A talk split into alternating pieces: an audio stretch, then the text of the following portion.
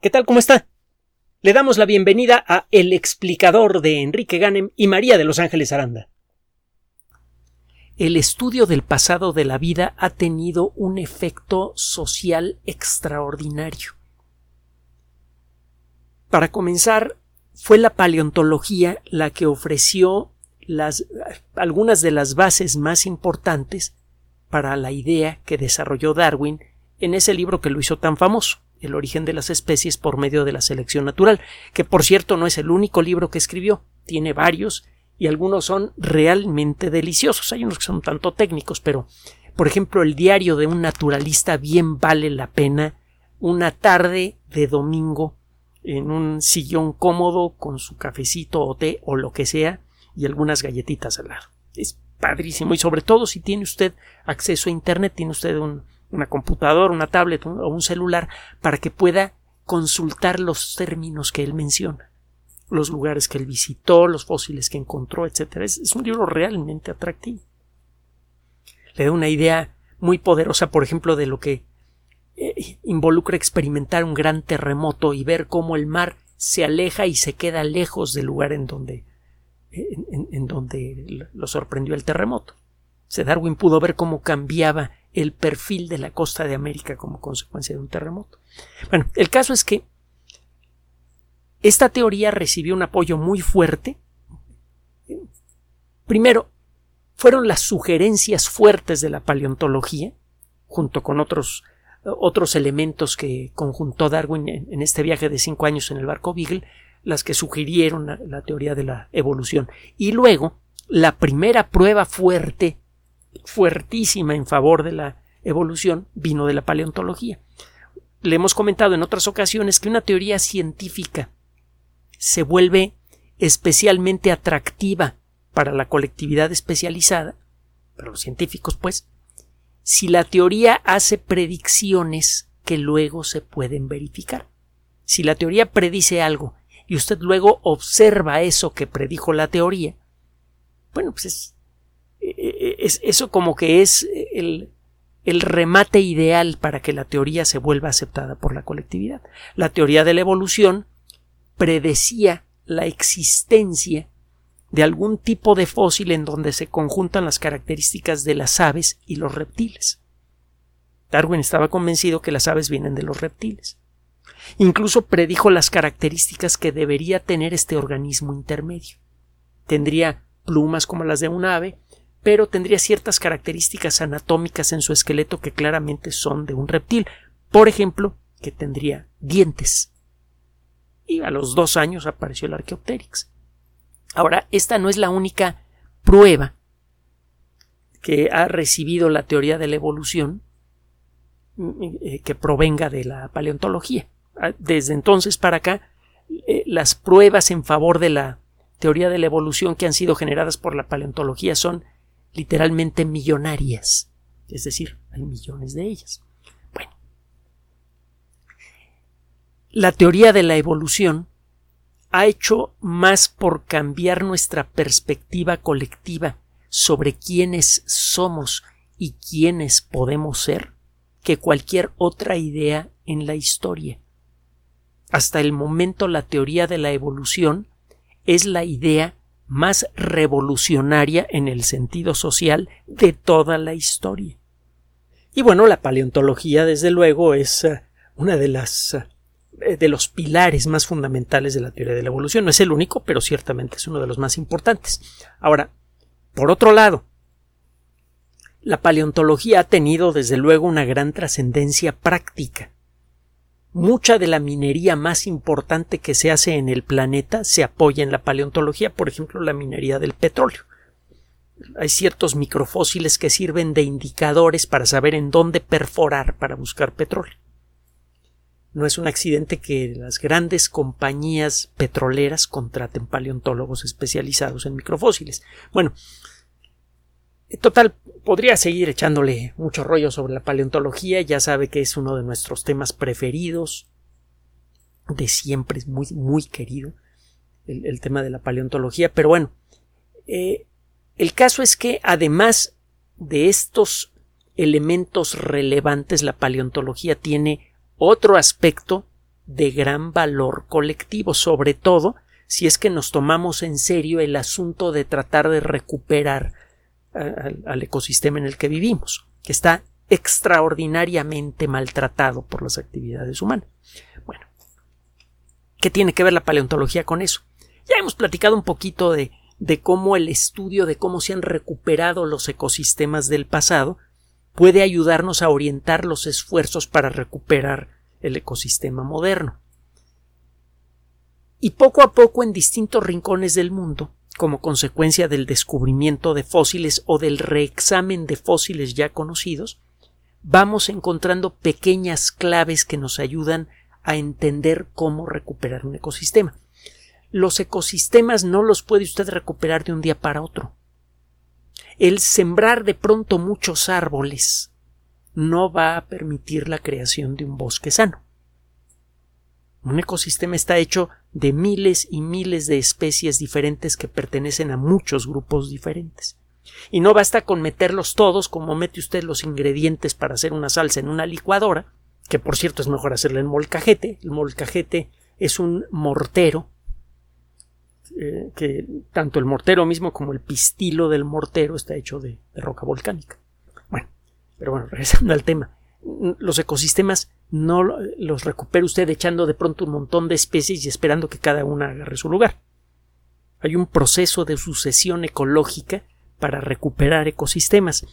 En la actualidad hay muchos eh, ejemplos de, de, sucesiones ecológicas que han sido estudiadas con, con detalle en terrenos que han sido completamente arrasados. Por ejemplo, cuando la isla de Krakatau, mal pronunciada Krakatoa, voló en pedazos literalmente el 27 de agosto de 1883, los muñoncitos que quedaron de la isla, la isla era bastante grande y solamente quedaron unas cuantas islitas en la orilla. Esos muñoncitos quedaron desde luego completamente cauterizados. Fue una erupción súper brutal, que produjo el sonido más intenso jamás escuchado por la especie humana, cuando menos desde que se inició la historia de la civilización. El lugar quedó completamente lijado. Y con el paso de los años, los naturalistas, que ya comenzaban en muchos casos a llamarse biólogos, empezaron a estudiar cómo llegaban toda clase de organismos, algunos de ellos por el aire, por ejemplo, algunas semillas y también arañas. Las arañas resultaron ser cruciales para la recuperación del ecosistema en Krakatau. En la actualidad ya encuentra usted una selva hecha y derecha, bastante bien balanceada, que creció como consecuencia de una sucesión ecológica que habría resultado impensable para los investigadores de la época. Nadie sabía la importancia que tendrían las arañas, por ejemplo, en una recuperación ecológica. Bueno, conocemos varios casos así, de ecosistemas que han sido destruidos principalmente por erupciones volcánicas. También está el caso del volcán Santa Elena, etcétera, etcétera.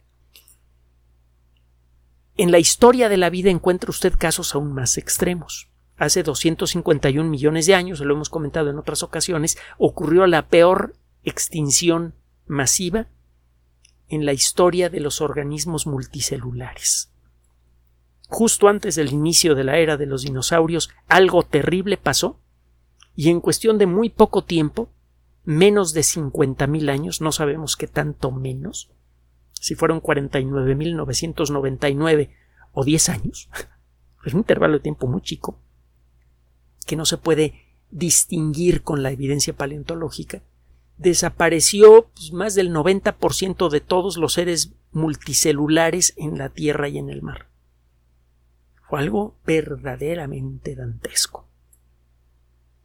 Y el ecosistema terrestre quedó tan traqueteado que algunos aspectos del ecosistema tardaron entre 10 y 15 millones de años en recuperarse por completo. Nunca antes había, y, después tampoco ha ocurrido una catástrofe de tales dimensiones. Parece que fue de naturaleza volcánica, por cierto. Y existen varias teorías sobre eh, varias teorías fuertes. Hay una en particular que va muy fuerte sobre por qué ocurrió este fenómeno. El día que quiere, quiera hablamos del tema. Bueno, el caso es que esta el, el proceso de recuperación del ecosistema en la siguiente etapa en la historia de la Tierra, la que siguió a, esta extinción masiva, ha sido estudiada ávidamente por muchos investigadores. El problema es que las rocas de esa época no son fáciles de hallar. La historia de la Tierra se divide en eras, períodos, edades. Hay, varias categorías diferentes, así como dividimos nuestra vida en años, meses, días, horas, minutos. La era paleozoica, la era de la vida antigua, terminó justo con la catástrofe del Pérmico. El período pérmico es el último período geológico de la era paleozoica. Se llama así porque en la región de Perm, en Rusia, es en donde se identificaron las primeras rocas pertenecientes a esta época. La primera vez que alguien vio una roca y a la hora de hacer estudios dijo, ah, pues esta roca pertenece a una época aún no identificada en la historia de la Tierra. Le vamos a llamar el periodo pérmico. Termina el pérmico con esta catástrofe y se inicia el periodo triásico. El Trias es una región en, el centro de Europa, otro día platicamos de, de, de, dónde viene el nombre de Triásico. La cosa es que el Triásico es el periodo geológico que viene a la catástrofe del Pérmico y al principio las pocas rocas que encuentra usted del Triásico temprano, que por alguna razón son difíciles de hallar, le dice, le cuentan a usted una historia devastadora. Prácticamente no encuentra fósiles de, de plantas muy grandes, tipo árbol, Encuentra usted algunas matas pequeñas, matorrales, arbolitos chicos y nada más, muy pocos animales, la biodiversidad es bajísima y poco a poco empieza a ver usted una sucesión ecológica incompleta porque le digo que las rocas del Triásico, sobre todo del Triásico temprano, no son fáciles de hallar. Por cierto, en el norte de México hay una región que tiene una cantidad interesante de rocas del Triásico que prácticamente no han aparecido en ninguna otra parte del mundo. Es, uno de los muchos lugares interesantes para cualquiera de ustedes que quiera dedicarse a la paleontología, que es bien sabrosa. Bueno, el caso es que estos investigadores de la Universidad de Birmingham que acaban de presentar un artículo en una revista bien conocida para nosotros los biólogos que se llama The Anatomical Record, el registro anatómico, estos investigadores se pusieron a estudiar los fósiles de un animal que fue eh, unos fósiles que fueron recuperados por primera vez en la década de los 40 y que se quedó guardado junto con un montón de otros fósiles que son encontrados por toda clase de personas, no necesariamente paleontólogos, porque no hay suficientes paleontólogos para clasificarlos. Estos fósiles en particular fueron descritos por primera vez en el 2006. Así que ahí tiene usted 66 años guardados estos fósiles en una gaveta. Desde la perspectiva del fósil, pues ese tiempo se fue como, como chispa. Porque estos fósiles tienen 205 millones de años. Desde la perspectiva de ellos no pasó tiempo, desde la perspectiva nuestra, pues es una vida. Estos fósiles fueron hallados en el en la cantera del Rancho Fantasma en Nuevo México en la década de los 40. No son muchos, se trata de unos cráneos eh, eh, torcidos, alterados, porque la roca en la que estaban embebidos fue distorsionada por fuerzas geológicas. Además, eh, parece que el, bicho cuando murió fue arrastrado por agua o algo y eso afectó a su cráneo, que era muy frágil. Se trata de un animal, eh, su nombre científico, el nombre genérico es efigia, así como de efigie, pero con doble F, efigia. Un animalito pequeño, más o menos del tamaño de una gacela, vivió en el continente norteamericano, en lo que ahora es el continente norteamericano hace 205 millones de años, y eh, bueno, pues al principio los investigadores no sabían exactamente qué hacer de este fósil porque además estaba muy distorsionado. Sabemos que está relacionado con los cocodrilos, aunque por su aspecto físico, sobre todo ahora que se acaba de hacer una nueva reconstrucción, es claro que se parecía de lejos a una a un avestruz, a un ave. se llegó a pensar que este animal comía picoteando el suelo. Esto parece una tontería, pero va a ver la importancia que tiene. Se pensaba que este animal picoteaba el suelo para tratar de sacar semillas, raíces, etcétera, que, su pico era duro. Bueno, los investigadores de la Universidad de Birmingham aprovecharon la tecnología moderna que se aplica en la paleontología desde hace relativamente poco tiempo para reexaminar a este fósil. Para eso utilizaron muchas técnicas eh, de cómputo que pertenecen a una disciplina que se llama biocomputación.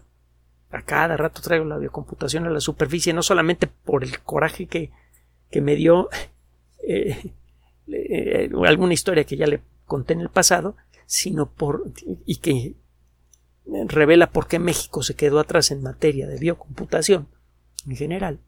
Y eh, también se lo menciono a cada rato el, el, término porque es uno de los temas de progreso más rápido en el mundo de la biología. La biocomputación está impulsando de manera espectacular el desarrollo de la genética, el desarrollo de la biología molecular, el desarrollo de nuestro entendimiento de la evolución, montones de cosas. El caso es que estos investigadores, que incluyeron a colegas de la Universidad de Bristol, el University College de Londres, la Universidad de York, que tiene una escuela de biocomputación eh, ya algo añeja, el Instituto Tecnológico de Virginia en los Estados Unidos y el Museo de Historia Natural de los Estados Unidos, este grupo de investigación bastante nutrido, toma este fósil que estuvo sentado sesenta y tantos años sin que nadie le hiciera caso en una gaveta, y que ya había sido examinado a principios de siglo, lo primero que hicieron fue meterlo en una máquina de tomografía axial computarizada. La tomografía axial lo que hace es tomar rebanadas de rayos X de un objeto, que puede ser el cuerpo de una persona o puede ser un fósil. Para penetrar en la roca del, fósil se necesita aumentar la potencia del aparato, pero nada más.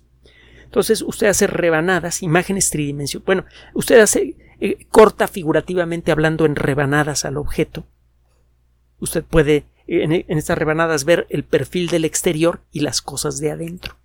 Una computadora puede ensamblar esas rebanadas y hacer una reconstrucción tridimensional del objeto en cuestión. Entonces, con esto se pudo tener un modelo tridimensional del cráneo de efigie y con la ayuda de, del sistema de tomografía axial computarizada fue posible remover electrónicamente la roca que está en el interior del cráneo. Entonces, por primera vez en la historia, los paleontólogos pudieron manipular, aunque fuera de manera digital, la imagen tridimensional de un cráneo limpio de efigie. Pudieron apreciar que ciertos huesos estaban efectivamente distorsionados por el proceso de fosilización y de nuevo electrónicamente pudieron corregir esta deformación. Entonces, por primera vez se tiene una reconstrucción detallada de efigie. Se sabe, por ejemplo, que eh, su cabeza era bulbosa, el cráneo era más delgado de lo que se creía, y eh, las, eh, la mandíbula inferior y la superior cerraban de una manera parecida a unas, a unas pinzas. Un poco lo que pasa con las mandíbulas de una tortuga grande haga de cuenta que el, frente de, de, las mandíbulas de, este animalito actuaban como una especie de tijera o cizalla. Esto fue inesperado. Los animales que tienen este tipo de pico no picotean el suelo. Además, una vez eh, hecha la reconstrucción, los paleontólogos dijeron, oye, esta cabecita está muy frágil, ¿a poco aguanta el picoteo? ¿Ha visto usted eh, películas de un pájaro carpintero picotear un tronco? El esfuerzo que, que, se lleva el cráneo es enorme. Si usted tratara de hacer lo mismo, se rompería el cráneo. Además, su cerebro se sacudiría dentro del cráneo con cada golpe y eso le podría producir problemas graves, como los problemas que tienen ahora muchos jugadores de fútbol americano probablemente ha seguido usted la historia. Hay una película muy buena que narra la historia del médico que descubrió el efecto que tienen esos golpes y de los problemas que se le vinieron encima como consecuencia de revelar el peligro implícito en una de las actividades más populares en los Estados Unidos y también aquí en México, por cierto. Bueno, el caso es que a la hora de hacer análisis por computadora, simulaciones de lo que le pasaría al cráneo si este animal tratara de comer picoteando el suelo, es claro que se habría roto el cráneo. El animal no comía así. Ni sus dientes ni sus mandíbulas estaban preparadas para eso, ni su cráneo podría soportar el esfuerzo.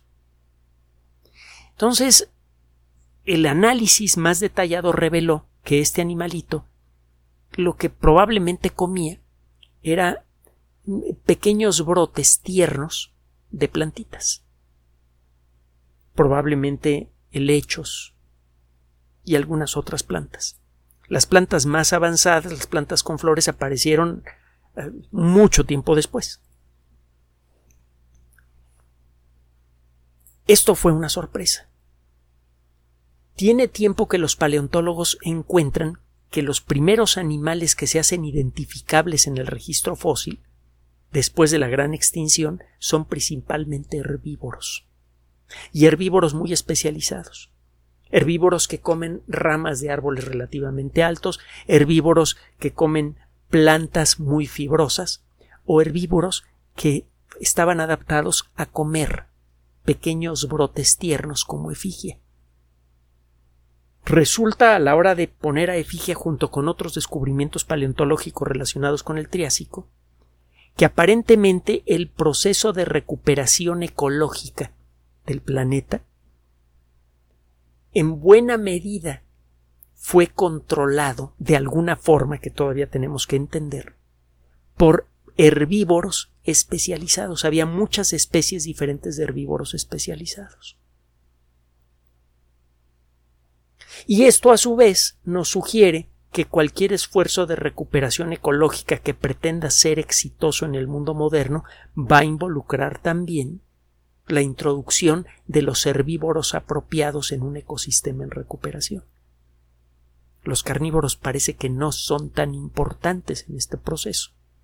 Es hasta que ya está más o menos maduro un ecosistema que los carnívoros importantes eh, ocupan un lugar eh, crucial para mantener controlados a los herbívoros.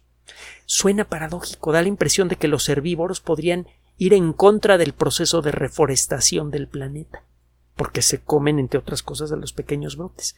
Pero de alguna manera, el registro fósil nos está dejando en claro que sí son importantes en un proceso de recuperación ecológica y que por lo tanto tenemos que reexaminar esta evidencia con más detalle para tratar de descubrir cuál es el papel ecológico de los herbívoros especializados en un ambiente de recuperación para luego aplicar ese conocimiento en nuestro muy maltratado planeta. Lo que sucede a gran escala con la Tierra sucede a pequeña escala con nosotros. Muchas veces si queremos entender nuestra situación actual, nuestros problemas del diario, tenemos que tratar de entender nuestro propio pasado, a nivel individual y también a nivel colectivo. Si queremos entender por qué nuestro país es como es, tenemos que entender su pasado. De otra manera no vamos a salir de repetir siempre los mismos patrones de comportamiento. La paleontología nos permite hacer eso, pero a escala planetaria. Nos permite aprender de los procesos de la vida para poder aplicarlos en el futuro cercano para recuperar la riqueza de este planeta tan especial. Gracias por su atención. Además de nuestro sitio electrónico www.alexplicador.net, por sugerencia suya tenemos abierto un espacio en Patreon, el explicador Enrique Ganem, y en PayPal, el por los que gracias a su apoyo sostenemos este espacio. Puede usted descargar gratuitamente estos audios en formato MP3 en Spotify y en iTunes como El Explicador sitio oficial y en SoundCloud como El Explicador y con formato de video en YouTube en El Explicador sitio oficial. Recuerde nuestras redes sociales de siempre, Twitter Enrique-Ganem y en Facebook Enrique Ganem sitio oficial, El Explicador y los grupos que usted ya conoce. Finalmente, El Explicador siempre somos María de Los Ángeles Aranda y Enrique Ganem. Gracias.